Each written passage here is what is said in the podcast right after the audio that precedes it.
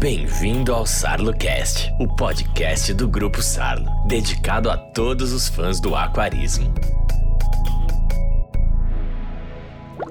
Bom dia, boa tarde, boa noite, aquaristas do bem, como estamos? Beleza? Espero que sim. Bem, eu sou o João Luiz, também conhecido como Johnny Bravo. Para você que não me conhece ainda, eu sou autor das antigas aí em textos, é, em fóruns, em revistas especializadas de aquarismo. E eu sempre gosto de trazer uns temazinhos sobre aquarismo para a gente debater, trocar uma ideia. E hoje eu estou trazendo um que eu sempre achei importante, porque eu sou do lado do meio ambiente, né? Então é, eu pensei muito né, nos temas atuais de meio ambiente e pensei por que não falar sobre aquarismo responsável, que é um termo que eu gosto bastante. É, e essa eu dividi em algumas partes. Essa vai ser a primeira parte, vai tratar especificamente sobre espécies exóticas invasoras do ambiente de água doce. E não é só porque eu gosto do tema que eu estou trazendo o meio ambiente para cá hoje não. A gente, enquanto estou gravando isso aqui hoje, a gente está aí na, na iminência da, da COP26 em Glasgow, na Escócia, né? Onde eles vão discutir um tema super importante sobre a mudança climática. Então, acho que eu me inspirei nisso aí também para trazer esses temas novamente para cá. E hoje em dia a gente trata de aquecimento global, poluição do ar, das águas, né, do solo, desmatamento. Isso é muita coisa que, que, acontece hoje nesse nosso mundão que nos remete, né, como cidadão, como um ser consciente, a essa questão ambiental, né?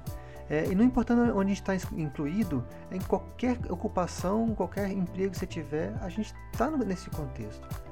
Meio ambiente desequilibrado, ele reflete necessariamente numa vida humana em desequilíbrio.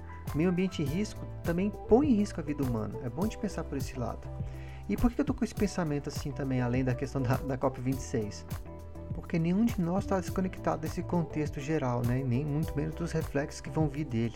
Não é porque a gente está vivendo num apartamento, dentro da nossa casa bem protegidinho, que a gente está é, isento, longe, desconectado. Não. Então, como aquarista, né, que eu sou, que nós todos somos, é, a gente não está eximido de um papel, uma responsabilidade ambiental. Deixa eu te perguntar uma coisa. Você, você aí, você destina corretamente, por exemplo, lâmpadas do seu aquário, né, quando ela não tem mais nenhuma serventia? As baterias que você usa num aparelho é, que, que envolve o seu aquário, aí, uma pilha, uma bateria desse tipo, para onde, elas vão? Os próprios postes de ração, a lã de vidro, a, perdão, lã de vidro é coisa antiga, hein? as lãs dos filtros, as mídias né, que você usa, a, a, as próprias plantas que você fez a poda, o substrato do aquário que já não serve mais. Para onde você está destinando essas coisas? E mais, e as espécies de peixe que você tem no seu aquário e quando por algum motivo você já decide não mais tê-las, por qualquer razão que seja, qual é o destino que você dá para ela? Bem, se para cada uma dessas perguntas que eu estou fazendo você possui uma, uma resposta já que o intuito tem ali por trás ou mesmo em voga é, a, a, o intuito de preservar o meio ambiente, então beleza, olha, o caminho é esse mesmo. Esse, para mim, é o aquarismo responsável, né? É, eu uso muito desse tempo responsável, responsável, porque eu acho ele melhor do que sustentável. Que para mim, é, como ele tem muitas vertentes, muitas interpretações, ele acaba ficando esvaziado. E quando você inclui a palavra responsável, é como se você fizesse parte do contexto. Eu sou responsável por. Então, por isso que eu acho ele mais é, uso, é, tem mais uso para a questão, né? Bem, se você, por outro lado, nunca pensou nisso, então como sugestão, tá? Só sugestão, eu diria para que você tomasse mais interesse, né, em enveredar por esse caminho, possuir mais uma reflexão, né? Porque eu acho que esse nosso hobby é super propício para ser bem conduzido. Todavia, ele é muito mal conduzido em muitos aspectos, né? Então, infelizmente, por ele ser mal conduzido na maioria das vezes, ele tem uma grande possibilidade de gerar uns impactos que são nada, nada, nada inocentes. Pra galera que manja um pouquinho de direito, né, os curiosos, ou mesmo aquela galera que nada sabe, é, eu gostaria de lembrar do artigo 225 da Constituição Federal, que é justamente que traz aquele, a noção de meio ambiente equilibrado, né, que ele é essencial para sadia qualidade de vida. É, isso nos traz aquele dever de cidadão, né, o dever de cuidar do ambiente. É por isso que tem toda essa reflexão por trás. É, e pensando nesse nosso papel de aquarista no âmbito da proteção ambiental, é que eu resolvi falar que esses inofensivos peixinhos de aquário, né, entre aspas, inofensivos, eles podem trazer algum dano contra o meio ambiente. E é isso que a gente vai ver a partir de agora. Muito bem. Esses danos que os peixinhos inofensivos podem causar ao meio ambiente a gente chama de impactos ambientais. É um dos tipos, né, mas existem muitos. E até para introduzir, porque eu estou é, iniciando essa série de de, de podcasts que vão ter uma temática mais voltada à questão de responsabilidade, à questão ambiental, né? isso tudo começou com uma vez quando eu estava é, olhando, é, bati os olhos sobre uma publicação do Ministério do Meio Ambiente, de 2016 ainda, e o livro chamava é, Espécies Exóticas Invasoras de Águas Continentais no Brasil. E logo na capa, né, eu lembro que eu bati o olho assim e eu vi uns peixinhos que eu sempre tive no meu aquário, né? Isso me fez dar uma atenção a esse trabalho. Aí já na introdução desse livro, né, ali está tá dito ali que a segunda maior causa de perda de biodiversidade em termos mundiais, Brasil está incluído, viu gente, é, se deve justamente à invasão de espécies exóticas nos ecossistemas. Então, para a gente entender melhor esse contexto, é melhor a gente decifrar algumas palavras, para a gente começar a adentrar melhor, com mais propriedade. Então, eu tomo, o primeiro termo que eu tomo é o exótico. Primeiro lugar, tira da sua cabeça a ideia de excêntrico, extravagante e sinônimos parecidos com esse, né? Vamos pensar numa coisa mais sentido, esse exótico no sentido de estrangeiro, exógeno, alienígena, até melhor do que esse, é, essa parte de excêntrico. Ou seja, eu, quando eu estou falando de exótico, é, significa que o indivíduo, o organismo, está vindo de fora daquela área que naturalmente é, ele, é, ele não, não, existia ali, né? ou seja, ele vem de um lugar de onde é, aquela área natural nunca viu aquele ser, então ele está chegando de fora totalmente alienígena. Bem, a esse detalhe, essa super explicação, é, vamos incluir também a, a, questão da capacidade desse organismo de se estabelecer e mais, de se reproduzir com extrema habilidade. Isso causaria prejuízos às espécies que já estão lá, as espécies que a gente chama de nativas. E por aí, a partir daí, é, produzindo impactos negativos a esse ambiente natural. Nesse caso, essa espécie invasora genérica que eu estou colocando aí, ela se torna invasora, ou seja, até aí já entendemos o exótico invasor. E para complementar aquele título super grande lá daquela obra que eu li, do MMA, questão de águas continentais, vamos traduzir simplesmente aqui para o nosso ambiente para rios e lagos de água doce. É, independente do tamanho e tal, beleza? Então a gente vai continuar tendo isso aí, claro, a gente continua. Quando uma espécie é invasora, e ela começa a se dar bem onde ela se instalou, normalmente a gente tem alguém ali que vai pagar o pasto, o pato, né? E normalmente são espécies nativas. Então, quando isso acontece, é justamente o que a gente chama de impactos negativos sobre essas espécies nativas, os quais podem ser tanto diretos quanto indiretos. Sabe a diferença disso? Quando o impacto é direto ou indireto? Bem, vamos lá. Imagina aí um, um bagre africano. Obviamente, né, ele é originário de um outro rio, até pelo nome dele, de outro continente e ele é colocado dentro de um, um rio brasileiro. Imagina, o bichão ele é corpulento, geralmente os bichos são parrudos, é, brigão, todos eles são muito. Normalmente o bagre tem uma característica muito agressiva, até pelo porte dele. É forte, né? É, é, um baita predador de peixes, ou seja, um, um animal possível, e se torna um, bicho extremamente agressivo em termos ambientais quando ele está invadindo. Quando ele é colocado num, num ecossistema, é, no caso, é, no, vamos pegar o exemplo do Brasil aqui, né? Onde os peixes nativos não estão acostumados com esse tipo de comportamento, com esse tipo de velocidade e tal, o bagre, é, ele olha ali para o ambiente, olha ali em volta, vê uns peixinhos dando sopa e pronto. Não tem menor, menor dúvida que ele vai comer. Ele não hesita, ele não tem dificuldade nenhuma em predar o bicho. Então a predação seria um impacto que a gente chamaria de direto que é do invasor sobre um, um, indivíduo do sistema invadido. Nesse caso, né, sobre as nossas espécies lá que não, não conhecem essa atuação do bagre africano.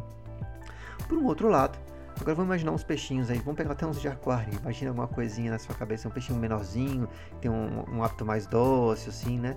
Só que ele vem de uma bacia hidrográfica estrangeira, né? Ou apenas mesmo até de uma região, é, pode ser nacional mesmo, em que o, as duas bacias hidrográficas não, não tenham contato, então ele vem de uma para outra, né? É, esse peixinho super dócil, ele se reproduz muito rapidamente. As fases de maturação desses reprodutores também são muito precoces, sempre comparando né, com o ambiente que está recebendo ele. Qual o resultado disso que você imagina? Bem, milhares de alevinhos ali juvenis, né, nesse novo rio ou lago brasileiro aí, consumindo, consumindo, consumindo toda a comida que antes era destinada às espécies nativas. Esse tipo de competição, até desleal, a gente pode dizer assim, pelo mesmo recurso alimentar, o mesmo espaço, é uma forma de impacto indireto sobre a comunidade nativa. Então a gente tenta diferenciar aí com esses dois exemplos aí, impactos diretos e indiretos, beleza? A gente pensa então que, por exemplo, quando a gente tem um, um, sistema invadido, né, é, a gente tem que pensar como é que foi essa evolução natural. Ao longo dos milhares, milhões de anos de evolução, é, os ambientes, os ecossistemas, eles criaram né, um sistema de equilíbrio que envolve ali os grandes predadores, os micropredadores, os forrageadores, né, que são a galera que fica é, raspando fundo, né? É, os herbívoros, que é uma, uma, uma, especificidade de alimentação, tantas outras coisas mais né, que, que criam esse controle, esse equilíbrio, essa, essa completude do ambiente. Quando chega uma espécie estrangeira, quando alguém introduz ela lá, é, dá para a gente perceber rapidamente que ela não vem com todo esse pacote ecossistêmico. Né? Ela, quando você introduz um peixe, ela não está trazendo ali uma mala, uma mala com ela, com todo esse pacote de outros, né? aqueles que controlavam ela naquele outro ambiente lá. Então, quando ela é introduzida num ambiente que está desprovido desses sistemas de equilíbrio, obviamente há um desbalanço. É, começa a pender negativamente para isso, né? Nesse caso, é, se ela tem uma, se ela é uma espécie, né, cuja a própria genética dela, essa predisposição dela é apta a, a, sobrepor características de sistemas novos, né, dificuldades iniciais de quando um, um, um organismo entra num ambiente novo, é, tem, a gente tem aí um, um potencial risco de invasão. É, eu gosto muito de citar as tilápias africanas, porque elas estão entre, entre os melhores exemplos de peixes aptos a colonizar ambientes novos. Elas superam muitos tipos de dificuldades, salinidade, temperatura, predação e conseguem chegar e se, é, e se estabelecer no, no, no ambiente. Bem, é certo, obviamente, né, que nem todas as espécies que vêm de fora sobrevivem no ambiente novo que são inseridas. Dentre esses motivos, a gente pode é, destacar vários, tipo, é, vários motivos e isso a gente dá um nome de resiliência, a resiliência local, que é nada mais do que a capacidade que o ambiente tem, o ecossistema né, como um todo, de, de reagir, de, de readquirir uma forma depois que ela sofre algum tipo de impacto. É, até a gente pode até fazer um comparativo interessante para eu que gosto muito de ciclistas africanos. Eu sempre é, pego esses exemplos. Tem uma comparação que é colocada é, sobre a inserção da perca do Nilo, que é um peixe gigantesco, né? É, para quem gosta de nomes científicos, é o Latis niloticus. Ele, essa foi colocada no Lago Vitória e também no Lago Tanganica. Ambos lagos são lagos, lagos que são vizinhos, é, ambos africanos, né? Daquele é, leste africano lá. Ah, é, para o primeiro, o Lago Vitória, que é, é um, um corpo é, d'água que é amplamente antropizado, ou seja, tem um, um, grande impacto humano. A gente já tratou até em outros um, um, um podcast anterior, né, e, e, que a gente revela como é triste a, situa a, a situação do lago, né, que ele é absurdamente castigado, né, pela, pelo impacto do homem. E a, quando a perca entrou, ela castigou ainda mais a diversidade, porque era um lago enfraquecido. Né, então ela teve um grande êxito de colonização e de destruição da, da, da biodiversidade que ainda atua lá.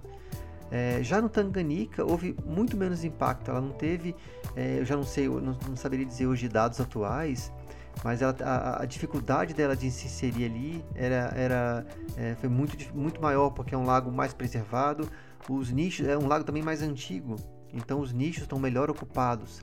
Ou seja, a própria PEC teve mais dificuldade de se estabelecer ali. Ou seja, não só quando você tem os nichos muito bem ocupados, o lago tem essa resiliência atuando 100% do tempo com uma grande capacidade, fica difícil da espécie, uma espécie invasora se estabelecer.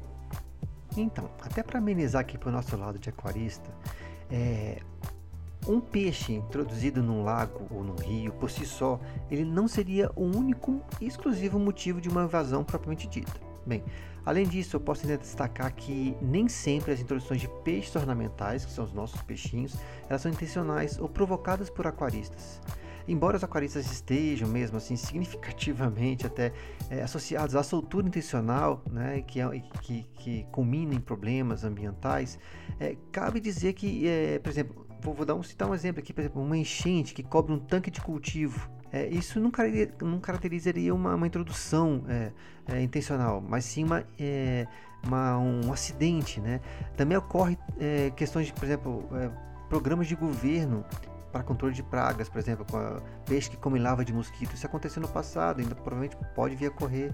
Isso é intencional e não é promovido por aquarista, ou seja, é, embora os peixes ornamentais estejam causando problemas e que aquaristas tenham significativamente parte nisso, não somos nós sempre o problema, tá bom? Então, tudo isso aqui é só para te dizer que existem várias fontes de origem para a chegada de um peixe ornamental, considerado exótico, invasor, no ecossistema brasileiro, tá? Não somos os únicos culpados, mas temos uma boa parcela da culpa. Quando a gente se refere a uma espécie de peixe ornamental invasora, é bom a gente dizer antes de mais nada que isso não é fácil, né, de ter certeza se uma espécie ornamental ela está acarretando ou não um risco ao meio ambiente.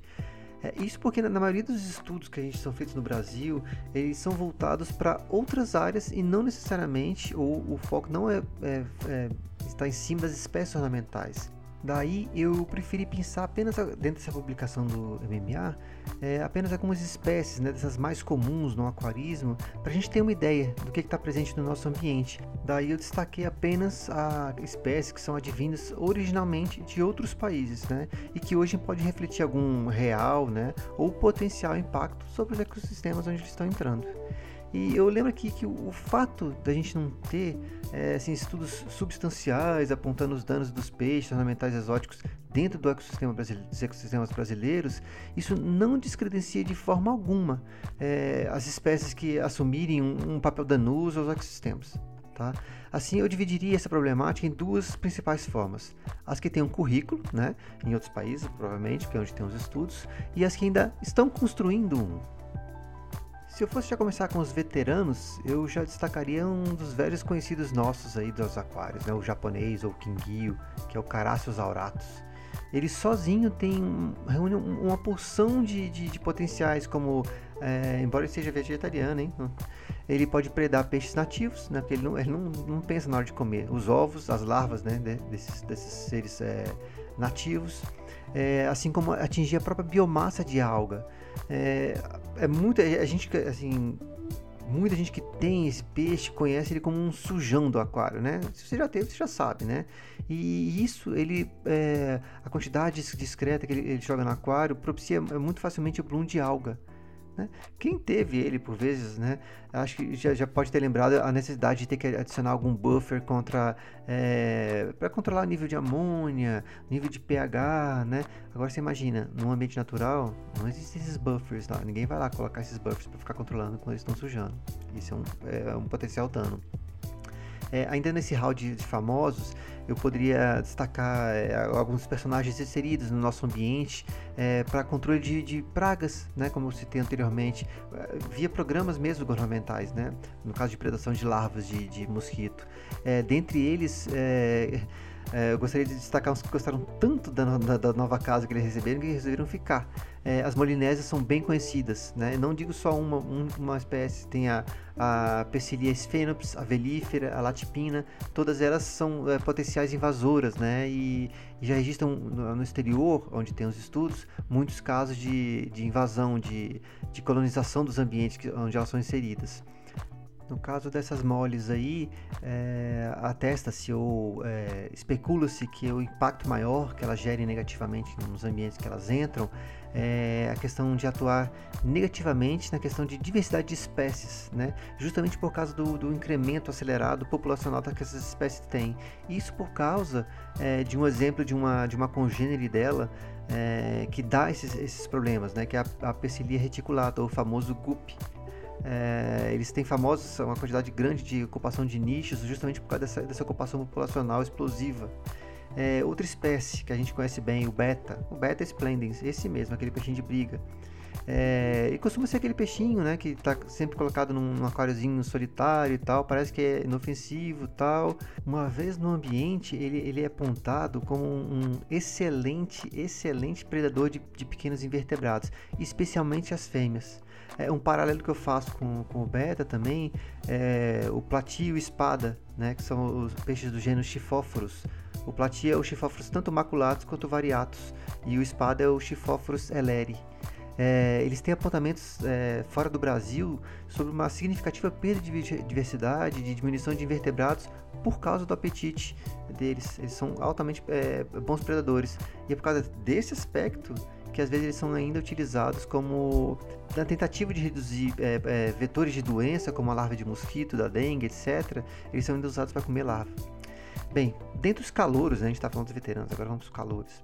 É, eu até elenquei aqui algumas das espécies que são muito comuns nos aquários, né? Só que os, tem pouco estudo, ou quase nenhum estudo, que aponta impactos dentro do Brasil. É, se você lembra do convict ou prisioneiro, também a cara do Congo, tem nada a ver do Congo, eu adoro esse nome, porque não tem nada a ver. É, a, mantit, a mantitlânia, eu nunca consegui falar o nome desse peixe, gente. É, nigrofaciata. E o Pelvica Chromis Pusher, o famoso Cribensis, que eu adoro, ele também está registrado aí como é, que apresenta impacto quando invade os ambientes. É, representam muito bem esses dois aí, né? Os ciclídeos, né? Ai, gente, quando, tá, todos os nossos minuciosos cuidados que a gente dá no aquário, esses peixes vão aprontando aí em qualquer água aí pelo mundo afora, Deus me livre. É, outros peixinhos comuns, a colísio tricogaster, o beijador. É, esses nominhos eu não vou ficar falando todos os científicos, não. Tem aí no blog, você dá uma olhadinha, se você quiser realmente anotar o nome, como é que escreve, depois pesquisar mais na internet. Eu vou falar só os nomes comuns, tá? Então, repetindo, Colise o beijador, peixe do paraíso, o barbo conchônio, super comum, gente. Barbo rubi, barbo dourado, barbo sumatra, barbo cereja, paulistinha, tanix, o dojo, todos esses com registro é, como calouro, mas já tem registro de potencial invasor causando algum dano em algum lugar no mundo. É muita espécie, não é mesmo? É, certamente um desses que, que, eu, que, eu, mencionei, por mais que você ainda esteja começando os aquários, já pode ter passado pelas suas mãos, né? E a gente pena aí para manter um pH adequado, ficar pensando que esse peixinho nunca vai é, causar um dano lá no, no ambiente que não está sendo nem cuidado, né? Pois é. Bem, ainda cabe mencionar que não são só peixes, né, que causam danos não. É, para muitas pessoas que têm aquário, que colocam aqueles, aqueles caramujinhos no fundo para comer os restos de comida e tal, tem um muito pequenininho chamado Melanoides tuberculatus, é até uma, uma conchinha mais cônica assim, né? É, ela é muito comum, né? É muito comum na aquariofilia e tal. E a, a, principal meio de disseminação desse peixe, desse, perdão, desse molusco, desse, desse caramujinho, ela não é intencional é, como ele habita o, o, o, substrato do aquário, né? a areia, o cascalho, né? É, ali ele se reproduz, ali ele deixa os ovos, né? os juvenis, os adultos, são todos ali dentro. Então, quando esse substrato ele é dispensado sem menor cuidado no ambiente, esses ovos, esses juvenis estão lá e eles acabam e estão inseridos já no ambiente em muitos lugares por causa desse tipo de descarte é, incauto. Então, os impactos observados que esse organismo é, produz por aí é a questão é, de diminuição de outros moluscos, outros gastrópodes, né? Tem do, é, eu peguei aqui é, dois exemplos, né, de, de moluscos que são afetados. É, vou ler aqui, desculpem a minha super leitura de nomes científicos. Biomp, Biomp Calaria glabarata e Pomácia lineata. E, e, e, quanto a plantas eh, também, a gente também tem problemas é, de invasão de, de plantas a raba de raposa ou pinheirinho, né, que é a Ceratophyllum demersum, e a própria Elódia, que é a Egeria densa e a Egeria najas, são registradas sim e como, como espécies que atuam, né, que, que invadem ambientes e atuam na perda de biodiversidade. Né? Elas têm uma excelente capacidade competitiva que afeta, que afeta outras plantas submersas, muitas vezes até pela anoxia noturna, que, é, que também ela pode matar peixes e outros organismos que estão ali na água. Ou seja, ela tem vários impactos. Ou seja, elas não são só inocentes, né? Então, se você não gostou é, do, do, do, bicho, da, do, do, caramujo, do peixe, não é descartando no, no, no, ambiente, né? Você não vai desistir de um aquário que está com, com melanoides lá e vai descartar o substrato lá, perto do rio da sua casa, que passa perto da sua casa, ali, o córregozinho. Não é assim que a gente faz. A gente tem que ter um pouco de responsabilidade de saber que algumas espécies que a gente tem, ou muitas delas, né, como a gente está tá vendo aí, elas têm potencial de invasão. Então a gente tem que tomar um cuidadinho, tem que descobrir um jeito legal de fazer descarte, dar para um outro aquarista, ver se o, aquari se o silogista aceita de volta, coisas desse tipo, beleza? E, gente, embora eu esteja falando aqui, ah, esse é um jeito legal de, de descartar, esse aqui você não deveria fazer tal, eu não estou tentando buscar nenhum culpado, nenhum não, tá? É, deixa bem claro que, que a ideia dos nossos podcasts, todos aqui que, que eu faço aqui, a ideia não é culpar, não é nada, deixar ninguém mal, é assim, é assim, apenas sensibilizar, trazer para as pessoas a reflexão, mostrar que tem um problema ali por trás, que não é tão inocente quanto pode parecer, né? Então, para não parecer ruim, né, essa imagem e tal, que fica que é uma, uma, imagem de um, de um hobby ruim, cinza, sem graça, né? É, a gente tem alguns problemas, é, eu acho que, que é, no caso, um deles é a introdução de espécies exóticas nesse, nos nossos ambientes aqui. É, de certa forma, eles são fáceis de resolver. Por que eu estou dizendo fácil? Né? Fácil, obviamente, que não é, né? senão não existiria. Né? Mas eu gosto de pensar que, em parte, ele é sim fácil. Né? Porque, é, como nós estamos aqui, né?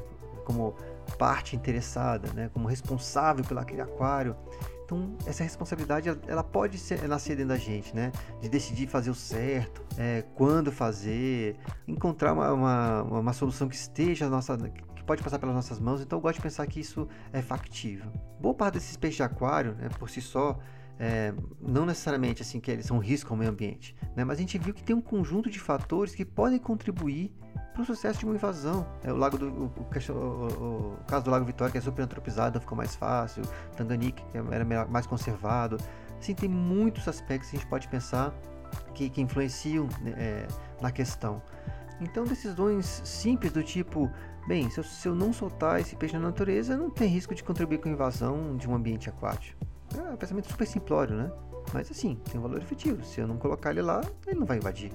Então, hoje a gente dispõe de uma tecnologia muito fantástica, né? Obviamente ela tem os seus lados ruins, pode nos prejudicar, mas a gente tem ferramentas com grande potencial de fazer bem. Né? Assim, eu estou falando dos fóruns que ainda estão, que ainda bombam por aí, a facilidade de contato entre as pessoas, né? a informação de qualidade que tem, a gente, se a gente souber aonde é, procurar, ela está lá, né? Então isso, isso embasa e empodera as pessoas para tomar decisões melhores. Então, se por algum motivo, sei lá, eu não quero mais esse peixe, eu tenho várias alternativas. Por exemplo, eu posso conversar com o lojista que me vendeu, ver se ele recebe de volta. Eu já até citei isso um pouquinho anteriormente. Né? Eu posso entrar no fórum de aquário, oferecer o peixe Vai que alguém quer ir lá em casa pegar ele. Ótimo, é alternativa. Eu posso ler mais sobre a espécie, né? E quem sabe posso até passar a gostar dela. Isso já aconteceu comigo, né? De eu não querer mais, aí, sei lá, é, fui, fui, enganado por quem vende. Aí eu e, ah, que legal, comecei a gostar mais, né? Por exemplo, outra coisa que eu vi esses dias agora até no YouTube tem, é, existem projetos de resgate de peixes ornamentais. Tem que ver se tem na sua cidade. Se você for pesquisar no YouTube aí, você vai ver muitos exemplos, né? É, tem projetos, inclusive, que se dedicam exclusivamente a, dedicar, a resgatar indivíduos é, renegados por aquaristas. Quando eles veem que o peixe está ficando gigantão e eles resolvem desfazer, é um projeto específico para isso. Se você estiver curioso, põe, põe no YouTube ali, ó, Ohio Fish Rescue. Big Rich. Big Rich é o nome do cara que faz esse, esse programa em Ohio. É, é, é, muito engraçado, ele mostra, ele tem vários aquários gigantescos ele ama aqueles peixes, ele resgata. Ou seja, são muitas opções, né? É, as únicas que eu acho que não valem, na minha, no meu ponto de vista, são as que causariam sofrimento ao bichinho ou mesmo a soltura ao meio ambiente causar um dano maior, né? Eu cresci como um aquarista no meio de pessoas que não tratam peixe né, como objeto, né, um objeto de adorno, mas é um animal de estimação, como seu cachorrinho, como o gato. Eu conheci essas pessoas que ficam tristes, né? Quando o peixinho morre, fica doente, porra, quase entra em depressão, né? Quando o aquário desanda. Ou seja, pessoas que se importam, né? Se sentem é, responsáveis pelo bem-estar do aquário. E para mim, são coisas desse tipo, de, desse, com esse caráter, com essa qualidade, é que eu tento repassar para frente. Foi uma coisa que eu aprendi, acho bom, acho saudável. E, e eu acho que é, é bom de saber que no hobby a gente tem cada vez mais gente assim. Isso me deixa muito satisfeito. E como eu costumo frisar, aquarismo é um hobby multifacetado é, a gente ali tem a oportunidade de aprender biologia, ecologia, química, matemática, um monte de matéria, né? E uma forma prazerosa de fazer isso. É um espaço que a gente tem para trazer a natureza para dentro de casa, é aprender com ela, respeitá-la. Então, eu ainda quero ver filhos, netos, se eu tiver, é, que eles tenham essa oportunidade também de desfrutar essa natureza na íntegra, de uma forma saudável, né? Como próprio preconiza a própria é, Constituição. Então, se eu puder contribuir para esse entre as projetos, eu vou fazer isso, né? I have a dream, né? Falaria Martin Luther King. Então, gente, eu já me alonguei, né? São mais de 4, 30 minutos, pelo amor de Deus. É, não paro de falar. É, muito obrigado, muito obrigado pela audiência. Valeu por ter ficado comigo até o fim. Vamos que vamos e vejo vocês no próximo, tá bom? Beijão, abraço, fui!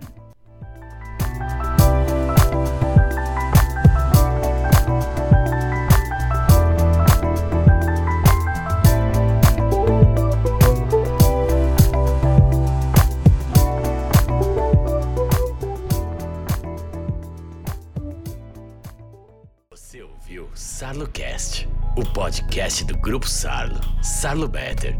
Equipamentos para movimentação de água. Sarlo Pond. Produtos para lagos ornamentais. Qualidade é Sarlo. Acompanhe o Grupo Sarlo nas redes sociais.